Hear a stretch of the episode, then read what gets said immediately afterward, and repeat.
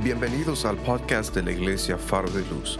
El día de hoy estaremos escuchando un mensaje por el pastor Lester Estrada. Esperamos que a través de ella seas animado e inspirado. Ahora escuchemos el mensaje del día de hoy.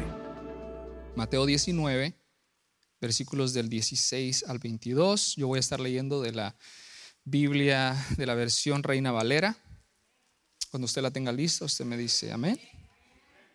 Y pasamos. Ahí va a estar arriba también. Y dice la palabra del Señor de la siguiente manera. Dice, entonces vino uno y le dijo, Maestro bueno, ¿qué bien haré para tener la vida eterna? Y le dijo, ¿por qué me llamas bueno? Ninguno hay bueno sino uno, Dios. Mas si quieres entrar en la vida, guarda los mandamientos.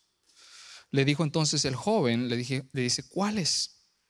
Y Jesús le dijo, no matarás, no adulterarás no hurtarás, no dirás falso testimonio, honra a tu padre y a tu madre, y amarás a tu prójimo como a ti mismo. El joven le dijo, todo esto lo he guardado desde mi juventud. ¿Qué más me falta? Jesús le dijo, si quieres ser perfecto, anda, vende lo que tienes y dalo a los pobres, y tendrás tesoro en el cielo, y ven y sígame. Ahora mire lo que dice el versículo 22. Oyendo el joven esta palabra, se fue, ¿cómo se fue el joven? Se fue triste, como ve, porque tenía muchas posesiones. En otras versiones dice tenía muchos bienes. Vamos a orar. Dios mío, te damos las gracias, Padre, por permitirnos, Dios mío, estar aquí. Padre, poder encontrar, Señor, tu Espíritu Santo que nos, Padre, que nos abraza y que nos bendice, Señor. Te damos gracias también por la palabra, Dios mío, que vamos a compartir en esta en esta noche, en esta mañana, perdón, Señor. Esta palabra que va a ser impartida por ti, Dios mío. Yo solamente voy a ser un instrumento, Señor. Tú usarás mi mente, usarás mi corazón, usarás mi boca, mi voz, Dios mío, para que, Padre, esa palabra que tú tienes especialmente para alguien en esta mañana, Señor, sea transmitida, Señor Jesús, de una manera eficiente, de una manera adecuada, Padre, para que, Padre, esta palabra dé fruto en su corazón, Dios mío, y que forme, Padre, un mejor cristiano, Padre, y que tú te agrades de nosotros, Dios. Yo me hago un lado, Padre, toma control de mi vida, toma control de mi mente, toma control de todo mi ser. En el nombre de Jesús te agradezco por todo. Amén y amén. Pueden tomar sus asientos, hermanos. Permítanme entonces eh, introducir mi mensaje haciendo una pregunta. Eh, a veces me gusta traer este tipo de introducción porque eh, captura la atención del oyente, amén. Y me gustaría empezar con una pregunta y quiero que ponga atención. Si a ti te dieran, si a usted le dieran la oportunidad de ser testigo de un evento histórico de la Biblia, ¿cuál sería ese? Si usted tuviera la oportunidad de retroceder el tiempo, ¿a cuál historia bíblica a usted le gustaría ser testigo o experimentar? Posiblemente le gustaría ser testigo del momento en que Dios dice, hágase la luz. Y ahí empieza la creación, eh, donde los elementos, la energía, el tiempo inician en un determinado momento. Imagínese usted estar experimentando eso cuando Dios dice eso. Sería extraordinario, ¿sí o no? O tal vez le gustaría ir al arca de Noé, donde los animales van entrando en fila, sin ningún animal salirse de su carril, y van con su pareja, y van subiendo y ver ese panorama con esa arca de Noé. Sería extraordinario, ¿verdad? A algunos les gustaría ir al Éxodo, y no solamente ver las diez plagas de Egipto, sino ver el mar abierto, ver a Dios alimentar a su pueblo todos los días, todos los días con maná. Imagínense. Y ver esa nube, hermanos, que los cubría del sol durante el día y esa columna de fuego que los, que los, ah, que los guiaba en las noches y los cubría del frío. Tal vez a otros les gustaría ver cuando Dios le entrega a Moisés los mandamientos en unas tablas. Y dice la palabra que Dios le muestra su gloria a Moisés. Imagínese estar ahí viendo eso. Sería grandioso. Hoy participamos de la, de la Santa Cena. Imagínese usted ser parte de esa cena. Si aquí es grandioso poder recordar que Dios murió por nosotros, por nuestros pecados, imagínese estar ahí al frente de Jesús. O simplemente, digo simplemente porque imagínese ver la pelea entre David y Goliat. Va a ese gigantón, a ese hombre grande, fornido, con esa armadura, que posiblemente pesaba, solo la armadura posiblemente pesaba más que David. Y ver a este joven que nadie daba nada por él. Y ver cómo David ejecuta a este gigante. Yo no sé usted, hermanos, pero a veces vamos al mall o vamos a algún lado. ¿Dónde, están las hermanas? A veces vamos y vemos a un tipo alto, ¿no? Tipo alto, fuerte, y uno dice, ¿será que así era Goliat? O a veces uno va a los museos donde están los récord Guinness, ¿no? Y está el hombre más alto del mundo y uno siempre se pregunta y dice, ¿será que así era Goliat? A mí me hubiese gustado conocerlo. Yo sé que cuando yo esté en la presencia del Señor, pues me quedaré con las ganas porque posiblemente Él no está en el cielo. Bueno, de hecho yo creo que no está en el cielo. Pero al final siempre llegamos a la conclusión que posiblemente Goliat era más grande. Pero imagínese experimentar esa pelea entre David y Goliat.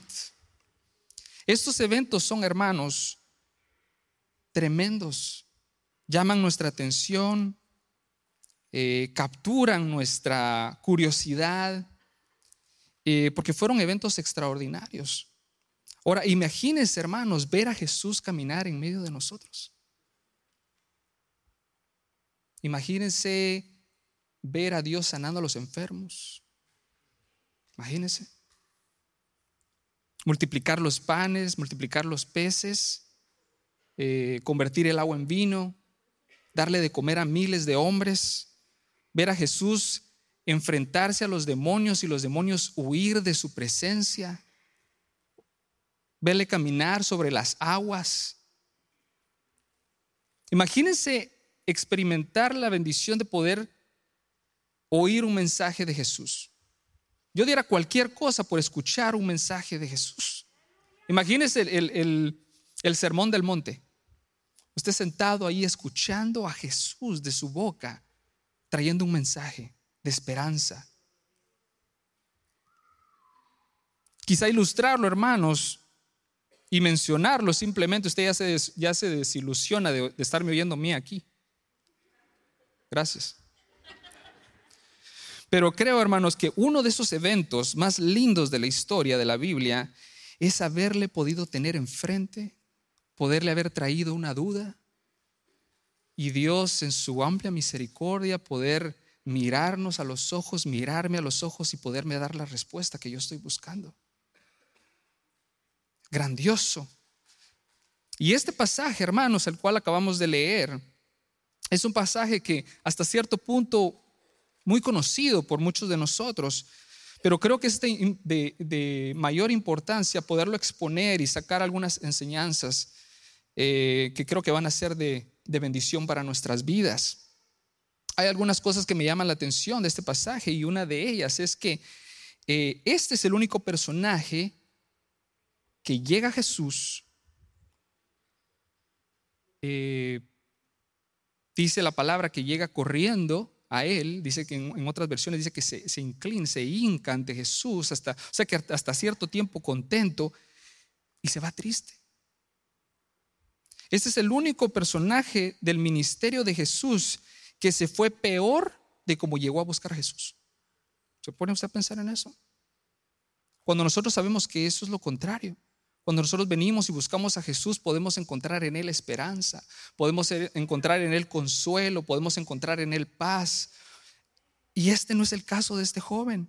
El que venía a Jesús enfermo, hermano, salía sanado de la presencia de Jesús. El que llegaba a Jesús afligido, cargado, estresado, deprimido, salía renovado y salía con esperanza de la presencia de Jesús. El poseído que tenía de alguna manera encuentro con Jesús salía libre porque los demonios no podían estar al frente de Jesús. El que llegaba a él, hermanos, se iba de una mejor manera. Pero este no es el caso de este joven rico. Otra cosa que me llama la atención es lo interesante del personaje. No sé si usted se dio cuenta. No muchas veces, hermanos, tenemos conversaciones con personas con estas características. Se nos dice que se le acerca un hombre a Jesús, ¿verdad? En el versículo 20 se nos dice que este era un hombre joven. Al final del versículo 22, que fue el último versículo que leímos, se nos dice que tenía muchas posesiones, tenía muchos bienes. Es decir, que era un hombre joven, rico, y Lucas, que es el paralelo de esto, de esta historia, relata en el capítulo 18, versículo 18, de que este hombre era un hombre prominente. O sea, era un hombre destacado, era un hombre influyente, eh, un hombre famoso, pues hasta así decirlo. Posiblemente era un líder religioso. Por lo tanto, hermanos, este hombre tenía la trilogía perfecta. Era joven, rico y famoso. Yo creo que esas cosas, hermanos, son las, las cosas más apetecidas en el mundo actual. ¿Cuántos quisieran tener un hombre así, una persona y tenerlo como amigo en Facebook? Para los que usan más Instagram, no se me pongan tristes también. ¿A quién le gustaría tener a, una persona, un personaje así? Compartir con él, salir con él, eh, ser parte de su círculo de amigos, que lo vincularan a usted con este tipo de personas. O sea, era un tipo interesante. Y creo que esas cosas, hermanos, son las más apetecidas, como les digo, en el, en el, en el momento actual. Pero también se nos dice que era un hombre de buen comportamiento. El mismo pasaje lo dice, que dice que ha cumplido todos los mandamientos. O sea que era un partidazo para las chicas que estaban ahí posiblemente echando el ojo. El tipo era un partidazo, ¿sí?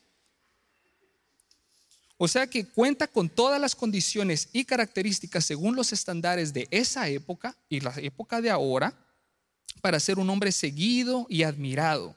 Y este mismo hombre, joven, rico y famoso, es el que viene y se le acerca a Jesús para conversar de un tema. Lo otro que me llama la atención de este pasaje no es solamente las características entonces de este, de este hombre, sino lo que trae a Jesús. La pregunta que trae a Jesús, que creo que es de vital importancia nosotros poderla examinar y considerar, es una pregunta que hoy en día, hermano, no nos hacemos lo suficiente. Fíjense en la pregunta, eso lo dice en el versículo 16. Dice, entonces vino uno y le dijo, Maestro bueno, ¿qué bien haré para obtener la vida eterna? Prácticamente le está preguntando cuáles son las condiciones que yo debo cumplir, cuáles son las obras que yo tengo que hacer, cuáles son los requisitos que yo debo cumplir para entonces de esa manera obtener la vida eterna. Esta es la pregunta que le hace el joven. Y a pesar que este era un hombre, un hombre joven, rico y famoso, y de hecho devoto a su religión, era un hombre que carecía de vida eterna, según su propia pregunta. Él mismo reconoce que él no cuenta con esta vida. ¿Usted se da cuenta? Y quisiera entonces definir lo que es la vida eterna. ¿Qué significa esto? Y la vida física, porque me gustaría contrastarlo, la vida física se podría definir como una como mi capacidad y tu capacidad de responder a los, a los estímulos exteriores. Si yo le pongo un ejemplo, usted va a una funeraria, que hay una persona que está ahí fallecida, no importa lo que usted le haga a esa persona, esa persona no responde a los estímulos exteriores, no responde a la temperatura, no responde al clima, no responde al toque del tacto, tampoco responde a las emociones que posiblemente se están generando en ese lugar. Amén. No responde a las estimulaciones exteriores, eso es la vida física. Ahora, la vida, la vida espiritual, que es la vida eterna, es cuando yo tengo la capacidad de responder a los estímulos espirituales. Yo tengo la capacidad, de relacionarme con Dios, de entender cosas espirituales, de sentir y ser transformado espiritualmente. Mire cómo lo define Juan, esta palabra que es vida eterna. Vamos a ir a Juan capítulo 17, versículo 3.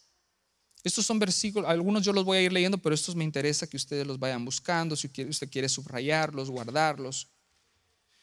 Mire lo que dice Juan capítulo 17, versículo 3. Dice, y es, yo leo de la misma versión, Reina Valera, dice, y esta es, ¿qué?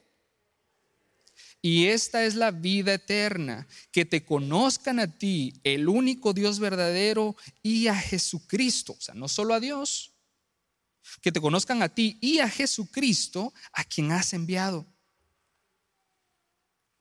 Fíjense entonces que la vida eterna, según la Biblia, no es simplemente vida larga, vida extensa, sino es vida buena con Dios, vida en comunión y cercanía con Él.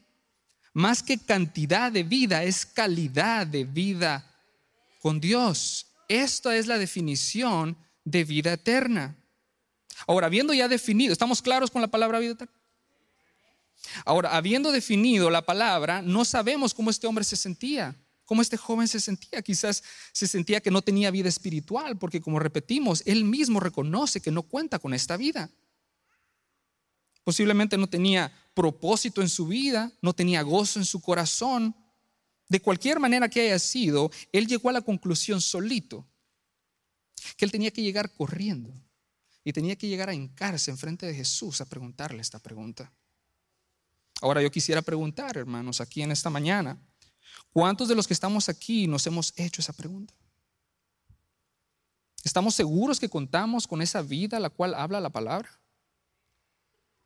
¿Que tu alma responde a Dios por medio de una oración?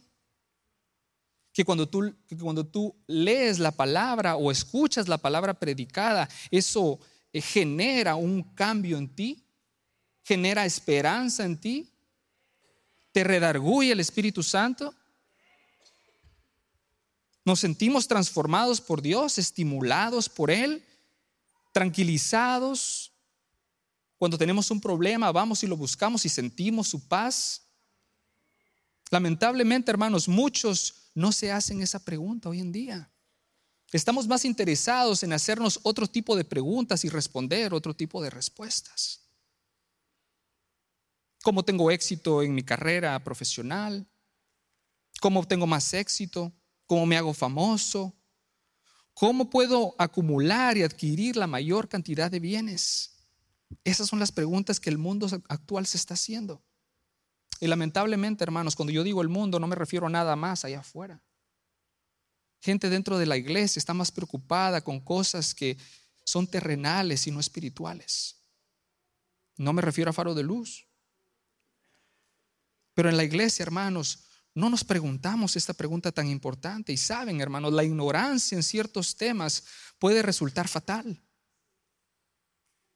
Cuando usted va, y va al doctor y el doctor le receta una pastilla y usted va a recoger la pastilla a la farmacia, el farmacéutico se toma el tiempo de indicarle a usted y decirle que si usted toma otros medicamentos porque puede hacer una contraindicación, ¿verdad? Entonces usted viene y entonces evalúa y dice, ¿será que me la tomo? ¿Será que no me la tomo? Porque el mezclar estos, estos ingredientes farmacéuticos pueden generar hasta la muerte en una persona. Entonces es bien importante el poderse informar de eso y no eh, ignorar esas cosas. Es importante saber que, por ejemplo, el fuego, el fuego, el fuego es, es inflamable, que la electricidad es peligrosa, por ponerles un ejemplo a Camila, yo no sé, yo creo que la mayoría de ustedes la conocen, pero Camila tiene una obsesión, hermanos, con los tomacorrientes. Yo no sé si le ve carita de, pacha, nosotros le decimos pacha, yo no sé, no sé de qué le ve forma a ella, pero a ella le gusta estarle metiendo el dedito. A pesar que hemos tomado nosotros medidas de precaución y ponerle unos locks a los, obviamente cuando venimos a la iglesia o vamos a la casa de un hermano o vamos a la casa de un familiar, tenemos que estar pendientes porque ella tiene una obsesión con eso. Ella ignora, hermanos, que si ella mete su dedito ahí o mete un palito o algo, se va a lastimar. Ella ignora eso hasta que ella no sienta el toquecito. Entonces ahí ella va a decir, ay, mejor ya no lo hago. Y posiblemente le toque una, dos o tres veces hacerlo para entonces decir, no, ya no lo voy a hacer más. Y eh, aquí me refiero a un toquecito que va a sentir, pero obviamente ignorar que a la electricidad hay que tenerle respeto, no miedo, respeto, eh, obviamente es de vital importancia porque ignorar esas cosas puede resultar fatal hasta cierto punto. Y yo creo, hermanos, que ignorar una pregunta como esta puede resultar fatal para nuestra alma. Así que si nunca, hermano, te has hecho esta pregunta, yo quiero compartirte tres verdades que pude encontrar en este pasaje eh, que nos ayudarán a entender aún más, tener un, mejor entendimiento de lo que es la vida eterna. ¿Estamos listos? Amén. Así que mi, mi primer verdad dice que yo soy justificado y salvo por gracia, no por mis obras. Así de simple. Yo soy salvo por gracia, no por mis obras. Mire lo que dice el versículo 17. Dice, Él le dijo, ¿por qué me llamas bueno? Ninguno hay bueno sino Dios. Vamos a regresar a eso, ¿ok? Pero vamos a ver la, parte B del versículo 17. Dice, mas si quieres entrar en la vida, guarda los mandamientos. ¿Por qué Jesús no le dice a este hombre, si quieres ser salvo, ok, acéptame, entonces como tu Señor y como tu Salvador y sígueme? Para nosotros, ese es el curso a seguir. Eso es lo correcto humanamente. Pero hermanos, no podemos compararnos con Jesús. Jesús tenía que darle una vuelta a este joven y hacerle entender muchas cosas que él no estaba viendo. Este joven tenía un concepto tan equivocado de sí mismo que no estaba preparado para recibir esa respuesta de la cual yo les estaba hablando. Saben, hermanos, el concepto de muchos es que somos buenas personas, que de vez en cuando le fallamos al Señor. Yo voy a la iglesia, me congrego, leo la Biblia, oro, y de vez en cuando se me va la mano y peco. Ese es el concepto de muchas personas, de muchos de nosotros. Cuando en realidad, hermanos, el concepto bíblico es al revés. Que somos personas malas, que tenemos, em, que somos malas de nacimiento. Tenemos esa naturaleza pecaminosa, hermanos, que somos personas malas, que de vez en cuando hacemos lo bueno. Y cuando hacemos lo bueno es porque Dios nos ayuda, porque Dios pone el querer como el hacer en nosotros. Amén. Así que el concepto que este hombre tenía, hermanos, yo soy una buena persona y solo quiero saber qué me falta. Ya los mandamientos, los mandamientos dices, check, check, check. Todo eso no hay problema, Jesús, tranquilo. Tú solo dime qué me falta. Ya, eso no te preocupes, eso ya está, eso ya está arreglado. Imagínense que Jesús le hubiera dicho, acéptame como tu Señor y Salvador y sígueme. El joven hubiese dicho, en inglés hubiera dicho, sure, why not? Claro que sí, por supuesto, ¿por qué no? Agregarle bondad a mi bondad. No estaría nada de malo. Ese hombre se sentía bueno. Se sentía que él era bueno, que todo lo hacía al pie de la letra. Y mire cómo sigue diciendo.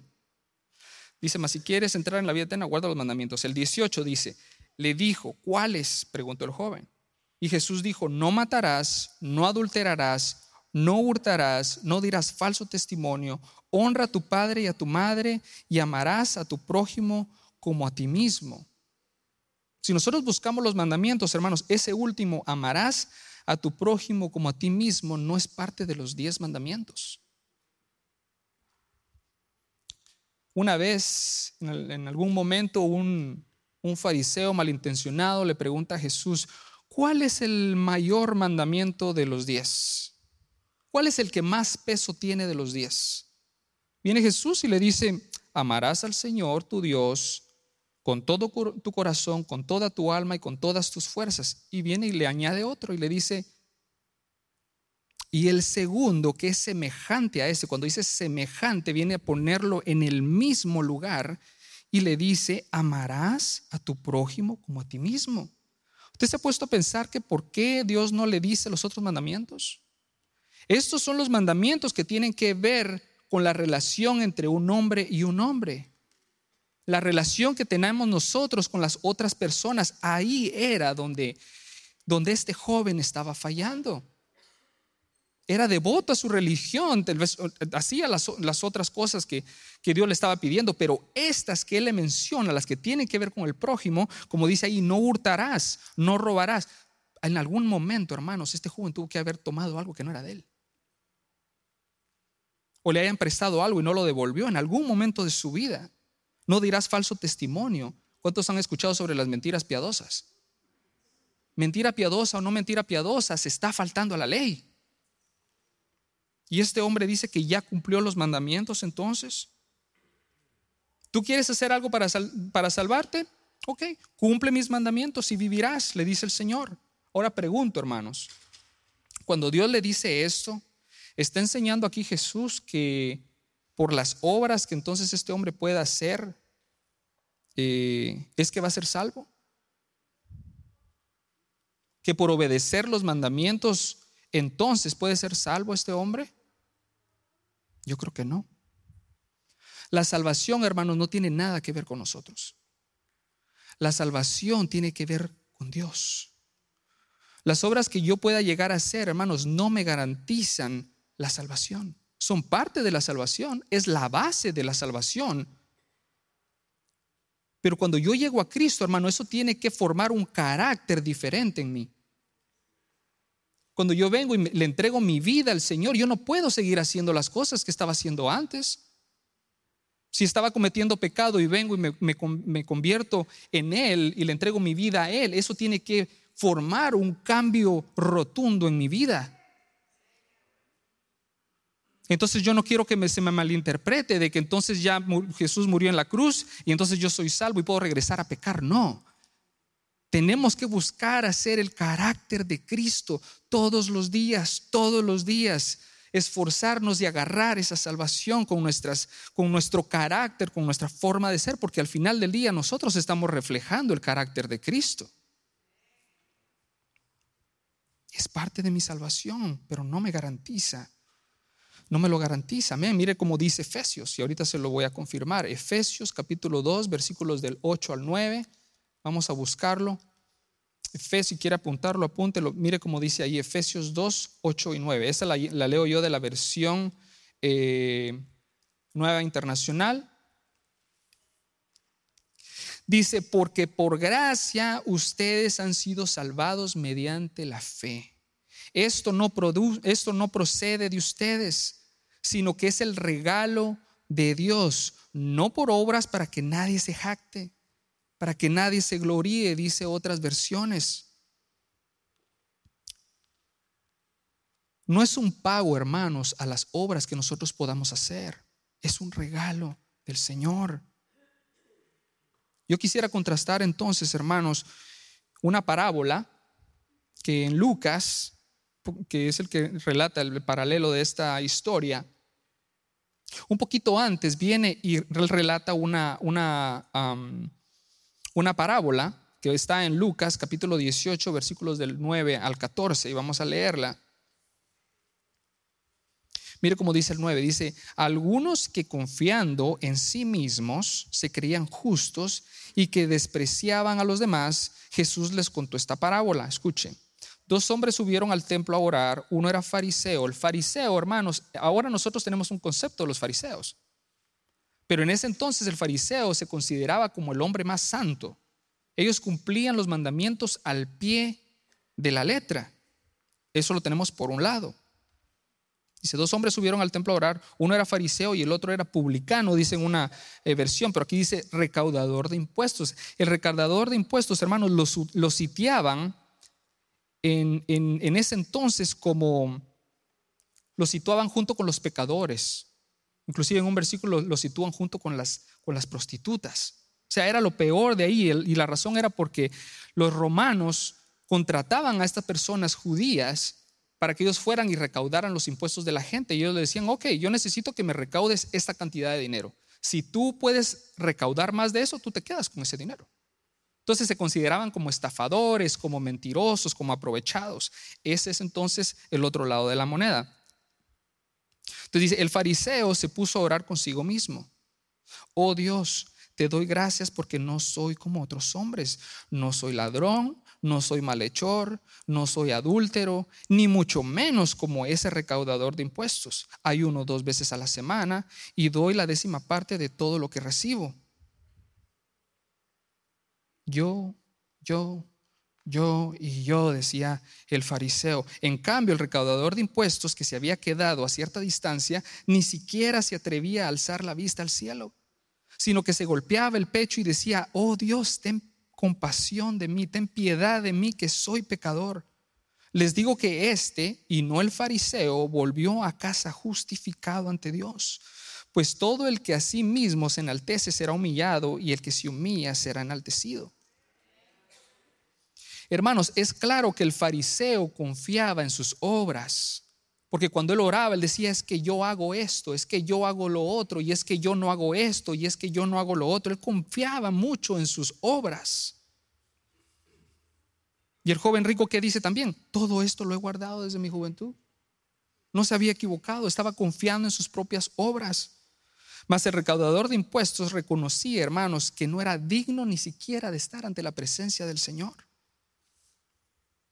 El aceptar a Cristo, hermanos, y prefiero llover sobre mojado y repetirme a dejar de decir algo, hermanos. Pero el aceptar a Cristo, hermanos, en nuestro corazón debe cambiar mi vida debe traer un cambio de mi manera de pensar, de mi manera de ver las cosas, mi manera de relacionarme. Mi relación con Dios debe cambiar. Jesús ya hizo lo difícil, lo que era imposible para nosotros. Eso ya lo hizo Jesús en la, en la, en la cruz del Calvario. Pero entonces nosotros, hermanos, tenemos que dar testimonio de lo que Dios ha hecho en nuestras vidas. No podemos seguir iguales. Ahora nosotros tenemos, hermanos, que aferrarnos a esa salvación y ser obedientes a su palabra. El ser humano, hermanos, tiene una naturaleza pecaminosa. Por más que yo me encierre en un cuarto con Biblias por todos lados o lo que sea, yo me aísle del mundo, puede que por un pensamiento yo le falle al Señor. Porque estamos en este cuerpo pecaminoso, con naturaleza de pecado, y así va a ser. Pero la diferencia, hermanos, va a estar en tener una vida de arrepentimiento. Arrepentirnos de cuando le fallamos al Señor, reconocer eso, cuando usted siente ese redarguir del Espíritu, decir, Dios mío, te fallé. Y vivir con una constante eh, vida de arrepentimiento. Yo estoy seguro, hermano, que este publicano estaba lleno de defectos, lleno de problemas, lleno de pecados, por mentiroso, por estafar, por todo, pero él venía y se postraba ante Jesús y se pegaba en el pecho y decía, ten piedad de mí porque soy pecador. Y viene Dios en su amplia misericordia y dice, tú, tú vas a regresar justificado. Y no el que tiene confianza en sus propios actos. La segunda cosa que me llamó la atención aquí es que cuando nosotros hermanos queremos experimentar la vida eterna tenemos que ser obedientes y tener fe. Así que mi segundo punto es obediencia y fe. Mire cómo dice el versículo 21. Dice, Jesús le dijo, si quieres ser perfecto, anda, vende lo que tienes y dalo a los pobres y tendrás tesoro en el cielo y ven y sígueme. Era obvio, hermanos, que el tesoro del joven rico estaba en sus, en sus bienes, estaba en sus, en sus riquezas, en sus posesiones.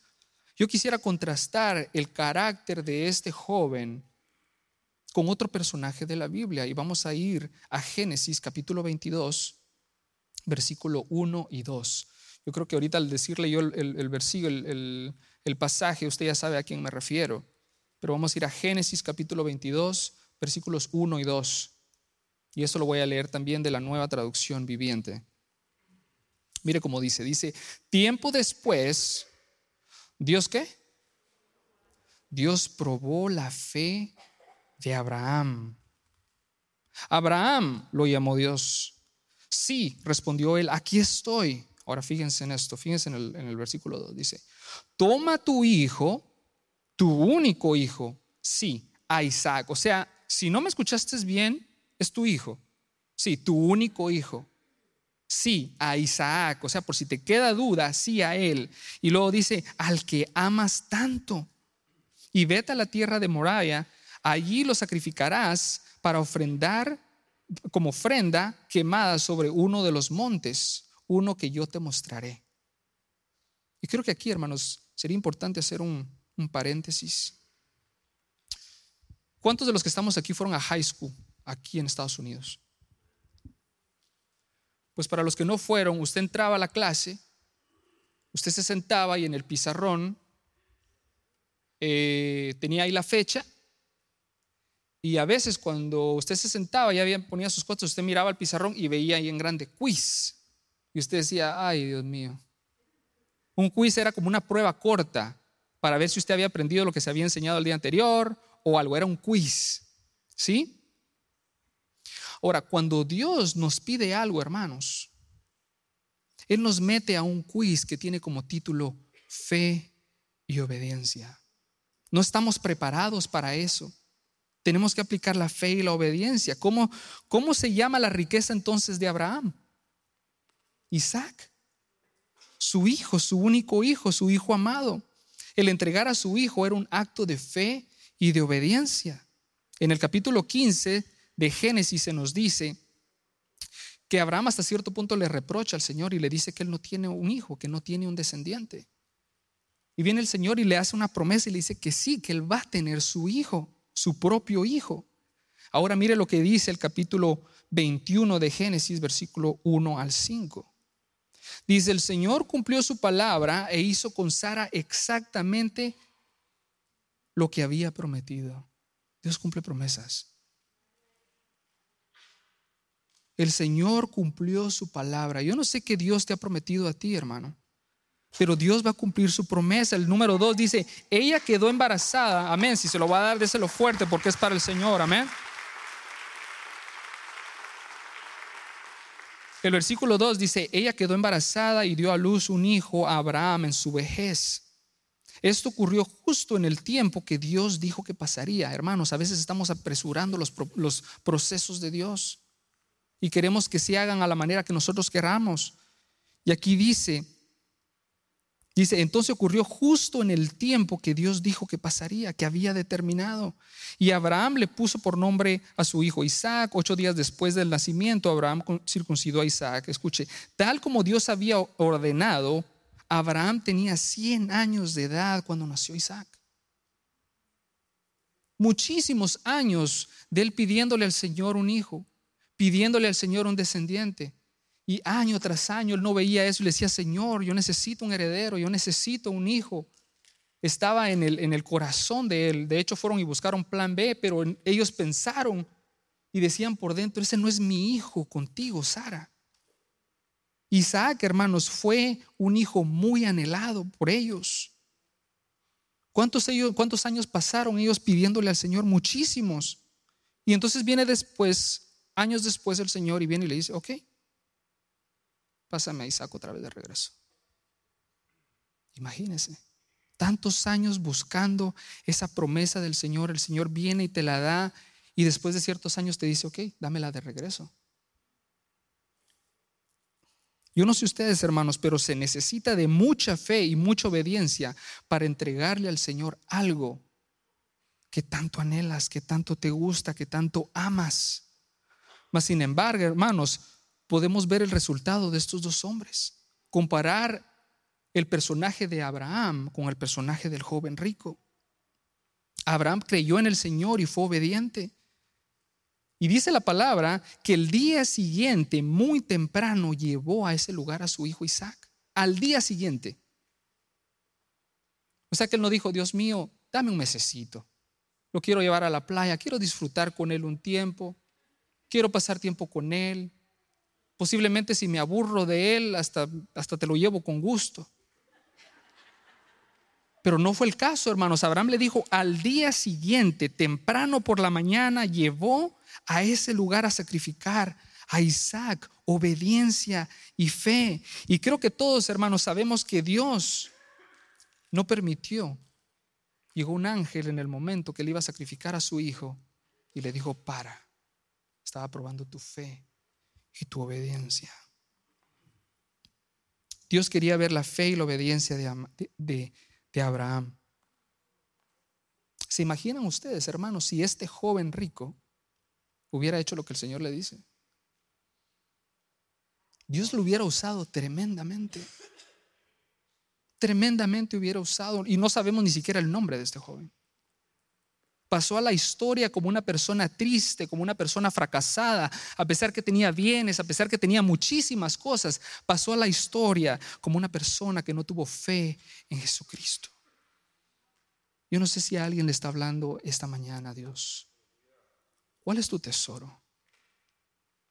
¿A qué riqueza tú te aferras? ¿Hay algo que Dios te ha venido pidiendo por muchos años?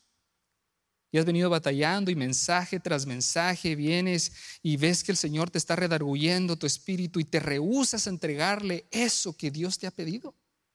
Posiblemente en los últimos meses has sentido ese llamado del Señor y que te ha llamado y que te ha dicho, necesito esto de ti, necesito tu tiempo. Estás ocupando tu tiempo en otras cosas. Necesito tu corazón. Donde está tu corazón está tu tesoro. ¿Dónde está tu corazón? ¿Está en los bienes como este joven rico? ¿Está en tu pecado que posiblemente estás batallando? ¿Dónde está tu corazón? Dios a alguien le está pidiendo, entrégame tu tesoro. Entrégame en lo que confías, entrégame lo que te da paz, entrégame lo que aparentemente te da alegría, entrégame lo que aparentemente te da felicidad temporal. ¿Vamos a ser obedientes, hermanos, y tener fe en Él? ¿O vamos a darnos la vuelta?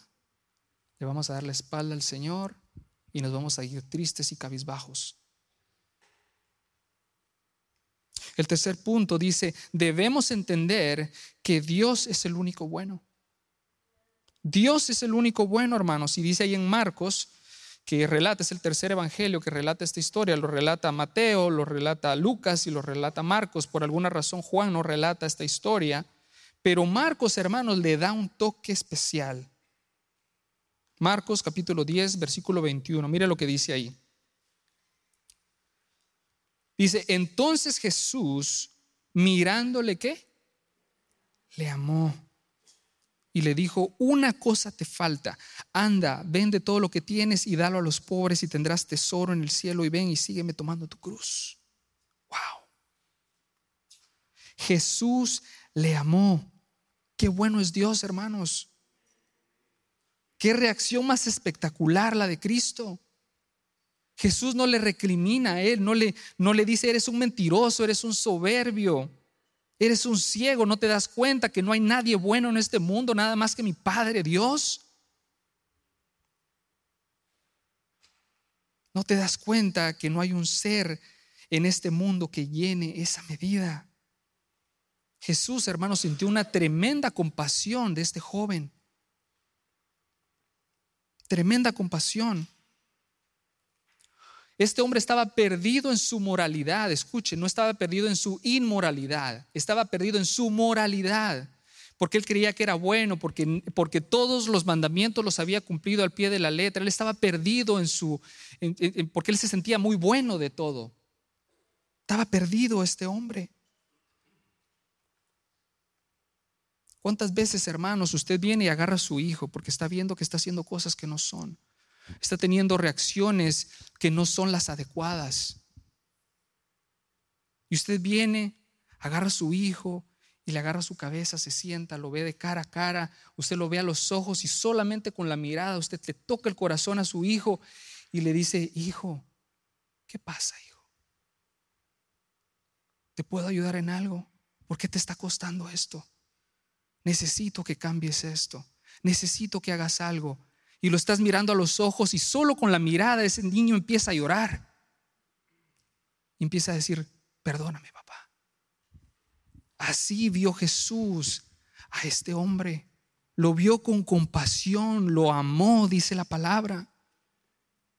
El mismo Jesús, hermanos, en el versículo 17 dice, porque, ¿por qué me llamas bueno? Ninguno hay bueno, sino Dios. ¿Cuántos hermanos, pregunto, cuántos hemos experimentado la bondad de Dios? ¿Cuántos en algún momento, hermanos, de nuestra vida hemos sentido el amor del Señor en nosotros? Hermanos, con el simple hecho de nosotros estar parados aquí, de usted estar allá sentado con aire acondicionado, tiene su casa que la dejó allá con aire también, tener un carro, tener un trabajo, tener a su hijo, tener salud. Hermanos, nosotros no nos ponemos a pensar en la, en la dimensión de la bondad del Padre. Nosotros lo tomamos a la ligera y no nos detenemos a ver, wow, Dios al despertarme hoy. Yo no sé, a mí se me paran los pelitos, pero solo al pensar en eso, hermanos, Dios es bueno. Eso es sin mencionar, hermanos. Amén. Eso es sin mencionar, hermanos, que hace dos mil años, hoy mismo lo recordábamos, Él mandó a su único hijo lo que le pidió a Abraham, ese dolor que posiblemente pudo haber sentido Abraham, Dios lo experimentó mandando a su hijo por ti, por ti y por mí. Solo eso, hermanos, el simple hecho de él haber pagado en esa cruz, haber derramado toda su sangre, es digno para que yo le dé la gloria porque es un Dios bueno. Y hay muchos versículos, hermanos, en la Biblia que nos confirman ese amor incondicional del Señor, el cual experimentamos todos los días. Y sería, hermanos, casi incapaz, sería muy difícil nosotros poder ponerlos en un papel y sacar de toda la Biblia todos esos versículos que te dicen, no te rindas, yo estoy contigo, yo te amo, yo te conocí desde el principio de los tiempos. Todos eso sería casi imposible, hermanos, sacarlos y ponerlos en una lista. Pero yo pude encontrar algunos hermanos que juntos forman un mensaje que Dios tiene para ti en esta mañana. ¿Quieres escucharlo? Quisiera pedirle al equipo de media si puede poner el video.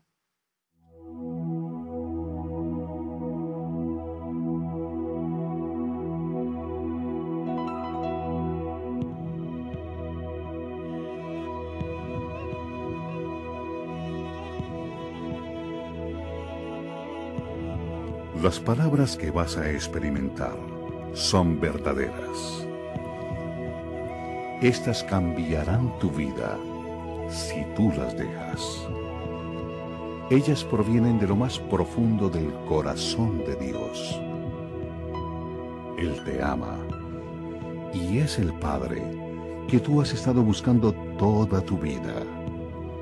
Esta es su carta de amor para ti.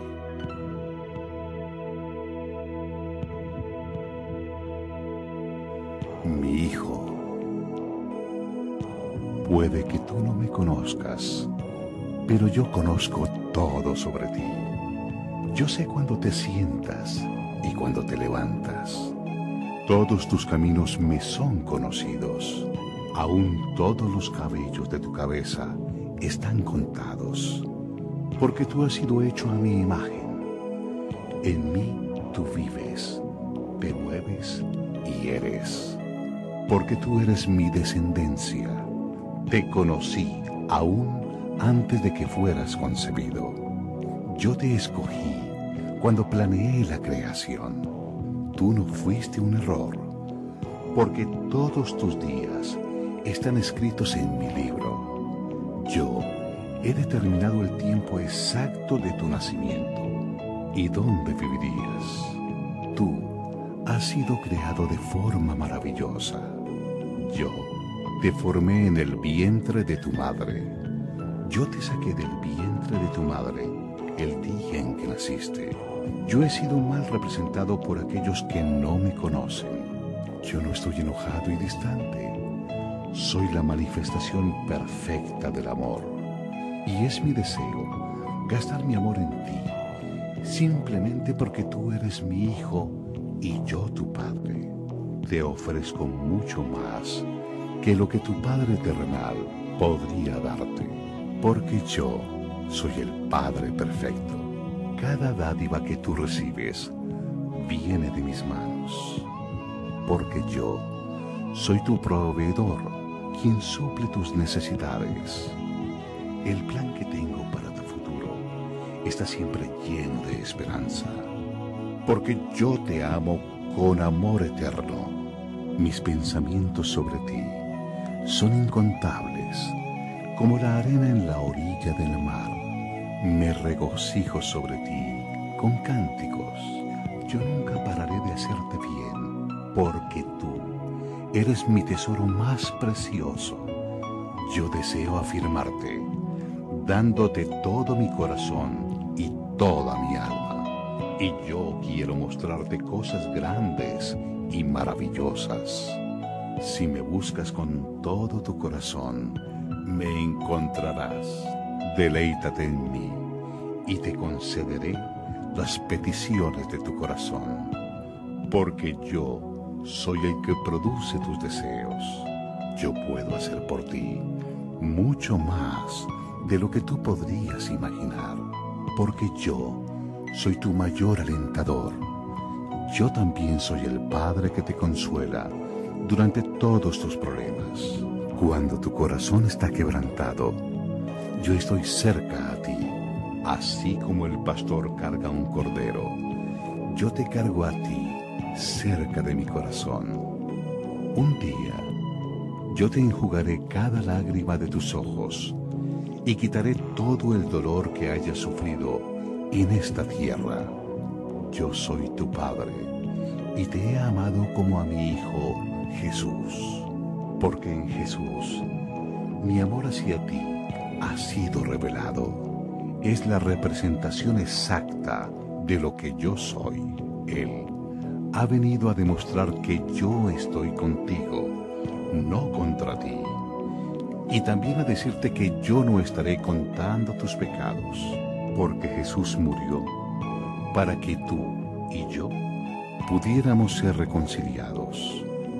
Su muerte ha sido la máxima expresión de mi amor hacia ti.